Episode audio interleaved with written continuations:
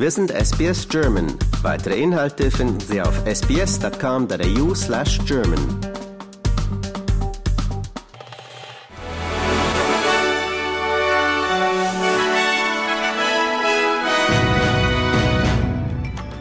Sie hören den SBS German Newsflash an diesem Montag, den 5. Februar. Mein Name ist Benjamin Kantak.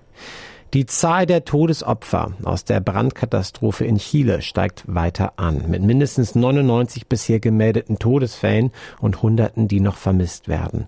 Bewohner beginnen unterdessen den Schaden zu erfassen, nachdem das ganze Stadtviertel in der Küstenstadt Viña del Mar komplett ausgebrannt ist. NATO-Generalsekretär Stoltenberg hat Deutschland dazu aufgerufen, die Modernisierung der Streitkräfte fortzusetzen. Stoltenberg betonte, dass die Bundeswehr eine bedeutende Rolle in der Abschreckungspolitik des Verteidigungsbündnisses spiele. Obwohl es keine unmittelbare Bedrohung durch Russland für Mitgliedstaaten gebe, sei Frieden in Europa keineswegs selbstverständlich, so der Generalsekretär der NATO.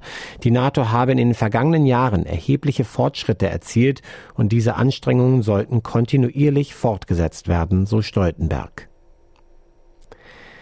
Wenn Kinder und Jugendliche in der Schule wiederholt durch Gewalt auffallen, dann können sie bis zu vier Wochen vom Unterricht ausgeschlossen werden in österreichischem Wien. Das passiert immer öfter. In Wien gab es im Schuljahr 2022-23 etwa 814 Suspendierungen, die meisten davon in Mittelschulen. Im Schuljahr 2018-19 vor einen Anschränkungen durch die Covid-Pandemie wurden in Wien 303 Suspendierungen durchgeführt.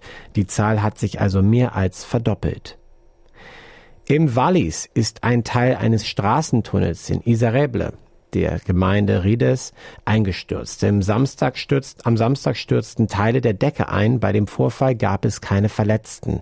Eine Umleitung wurde eingerichtet und der Tunnel bleibt mindestens mehrere Monate gesperrt.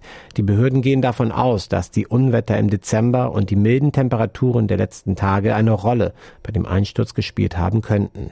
Der Tunnel ist über 50 Jahre alt. Die Bundesregierung hat ihren Entwurf für Kraftstoffeffizienzstandards veröffentlicht in Australien. Dieser zielt darauf ab, die Gesamtemissionen neuer Personenkraftwagen in den nächsten fünf Jahren um 60 Prozent zu reduzieren.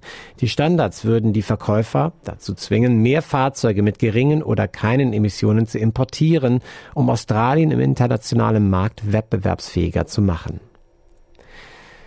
Der Aborigine-Sprecher Noel Pearson sagt, dass das Vermächtnis der Wegbereiterin Loitia O'Donoghue nicht verblassen werde, nachdem die indigene Gemeinschaft um ihr Lebenswerk trauert und sich an sie erinnert.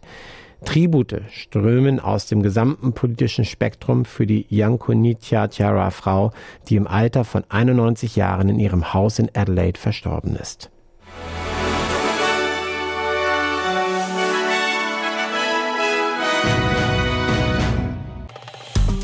Liken, teilen und kommentieren Sie unsere Inhalte bei facebook.com/sbsgerman.